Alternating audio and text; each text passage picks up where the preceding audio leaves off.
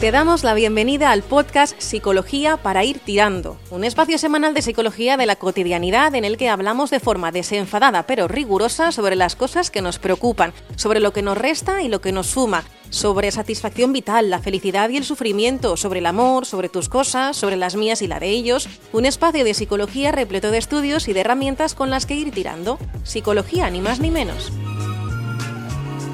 Vamos a hablar de la persuasión, Carles. Yo Mm. te miro y me persuades.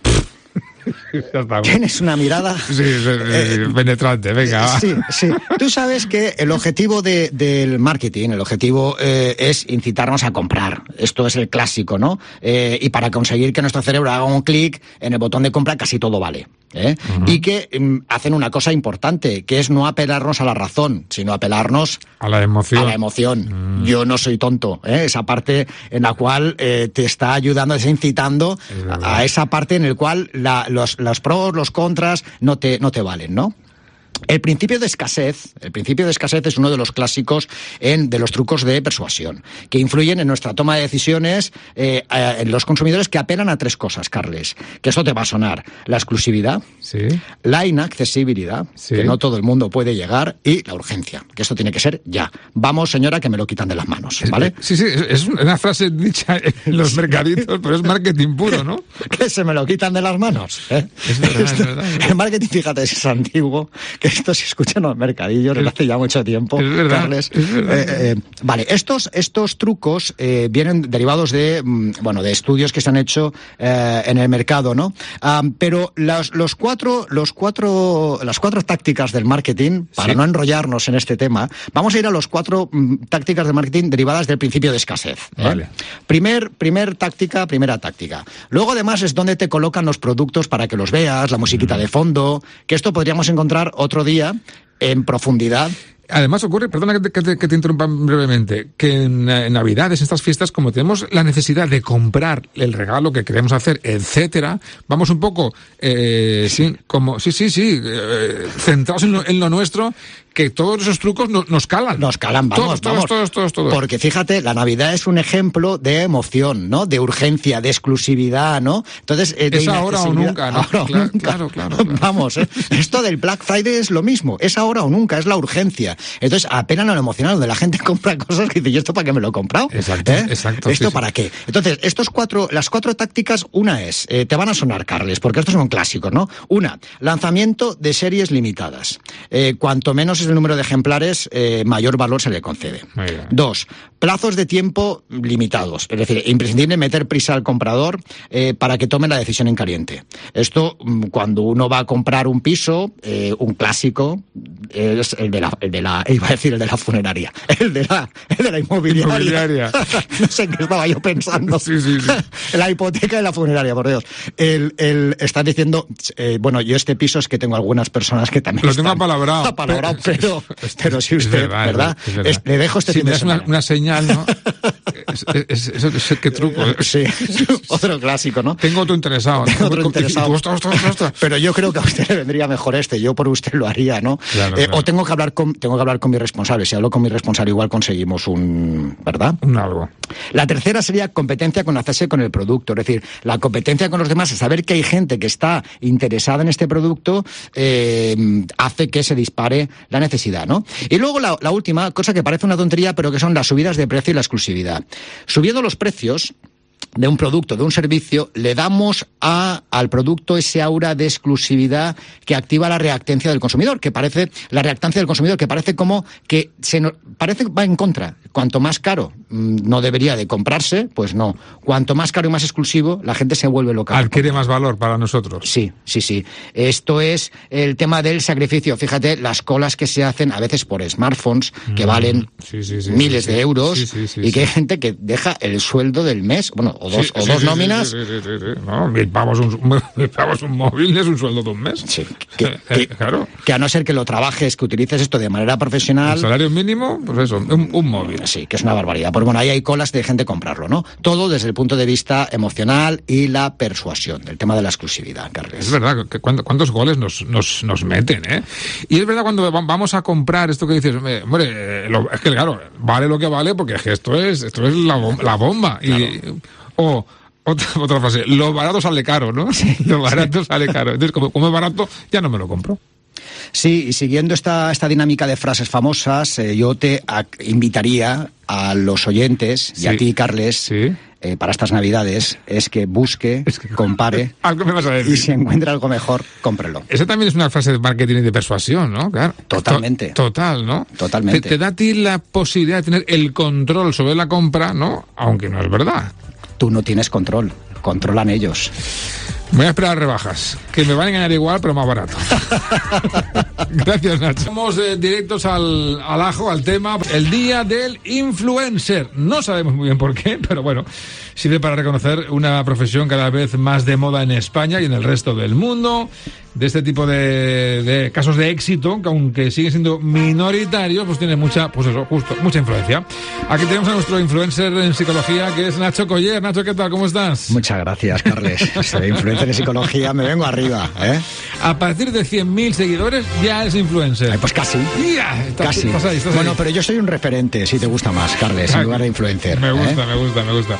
Bueno, pues cuéntame, ¿qué podemos hablar de esta nueva, nueva profesión, eh, en fin, tan eh, perseguida también por, los- por los jóvenes? Bueno, nueva profesión, pero no, no es un nuevo fenómeno. Eh, antiguamente, sabes que en la edad, en fin, la edad moderna, los cines, en el cine, los actores, los cantantes, actrices, eran referencias Ya. y mostraban un mundo soñado, un mundo ideal, en el cual todo el mundo quería imitar, todo el mundo quería ser Errol Flynn o todo el mundo quería ser Gary Cooper, ¿no? Sí, sí, o John Wayne, ¿no? Eh, que fuera, sí, el famoso de turno. Exactamente, o ya si nos vamos al fenómeno de los cantantes, lo mismo, ¿no? Ah, antiguamente, en el siglo XVIII, aparece un joven, eh, un Goethe, escribe una fabulosa novela que yo recomiendo mucho que se lea, que se llama Las ah, desventuras del joven Werther, en el cual el efecto eh, eh, se puso de moda en la fiebre de Werther, que es que todos los chicos de aquella época, todos los chicos que leían, vestían, gesticulaban y actuaban como el mismo Werther, Werther que era un personaje De eh, ficción. de ficción y todos los chicos eh, querían ser como Werther, vestían igual. Incluso ocurrió lo que llamamos en psicología el efecto Werther.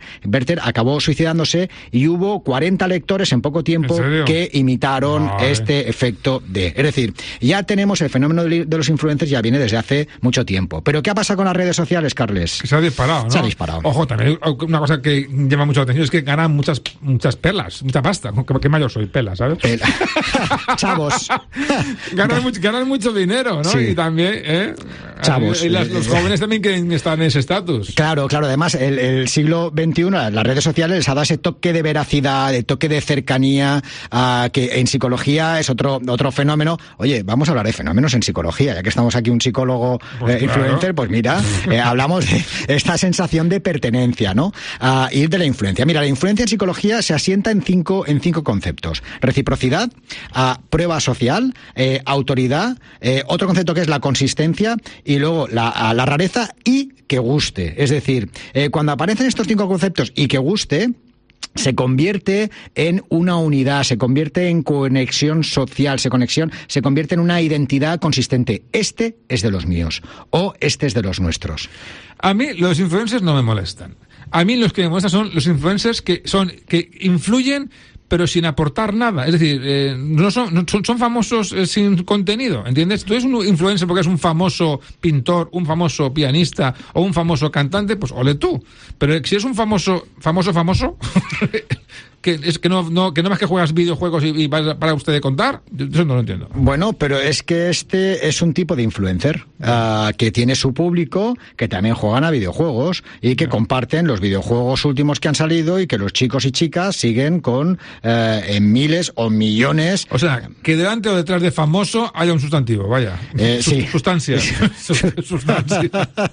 Sí, así es. Fíjate, Carles, en- yo, yo sigo andando en el tema de la, de la, de la identidad, ¿no? El cómo eh, cuando es de los nuestros, generalmente se lo perdonamos casi todo, ¿no? Es decir, esto, por ejemplo, los influencers se le perdona casi todo porque es de los nuestros. Esto pasa también en los árbitros, árbitros deportivos, que generalmente tienen una tendencia a pitar hacia, a favor de los equipos de origen o de los equipos de donde son, de la zona, De casa. de casa, sí, case, árbitro casero de toda la vida. Y luego también es esa tendencia que tenemos a perdonar las mentiras o los errores, por ejemplo, en el fenómeno de, lo- de la política, de los partidos políticos, porque este es de los nuestros. Este roba, pero este es de los míos, ¿vale? Esto no pasa nada. Tendremos una tendencia a esta conexión. Este es de los míos, se lo perdono. Aunque te ¿eh? robe a ti, que, es el tarugo. Sí, sí, sí, sí. Mira, la definición de influencer, si te parece, es la capacidad que tiene una persona de influir en un determinado colectivo eh, para modificar opiniones am, y que esta audiencia, que la audiencia sigue sus pasos de manera incondicional y al cual admiran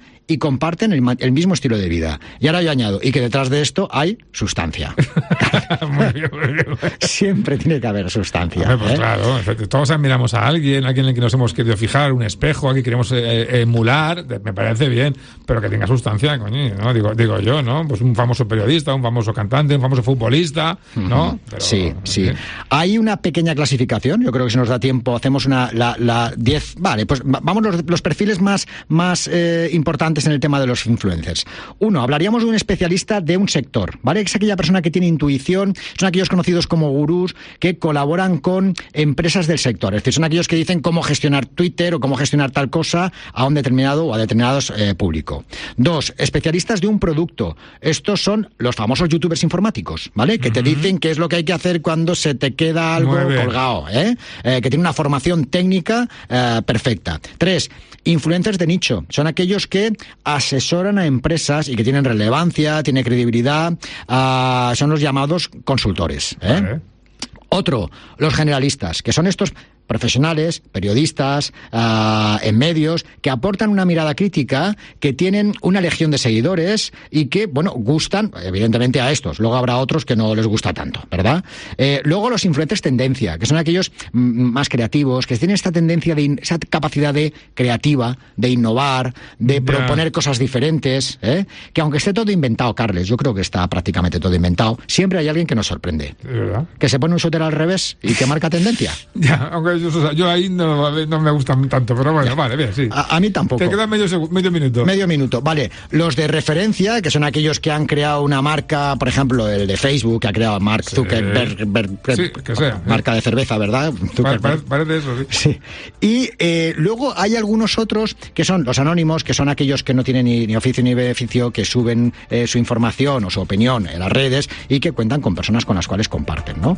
Lo importante, Carles, es seguir a aquellas personas que tengan una cierta profesión, que te lo hagan pasar bien, que sea divertido y que en cierta manera la información que recibamos, que aunque sea de los nuestros, que tengamos un espíritu un tanto crítico. Muy bien. Si algún día yo te soy, te influyo, vete a Nacho Coller, que es psicólogo. Has escuchado un capítulo del podcast Psicología para ir tirando. Si quieres más información sobre el autor, el psicólogo Nacho Coller, puedes entrar en nachocoller.com o búscalo en las redes sociales, Instagram y Twitter como arroba Nacho Coller. Te esperamos de vuelta en el próximo episodio.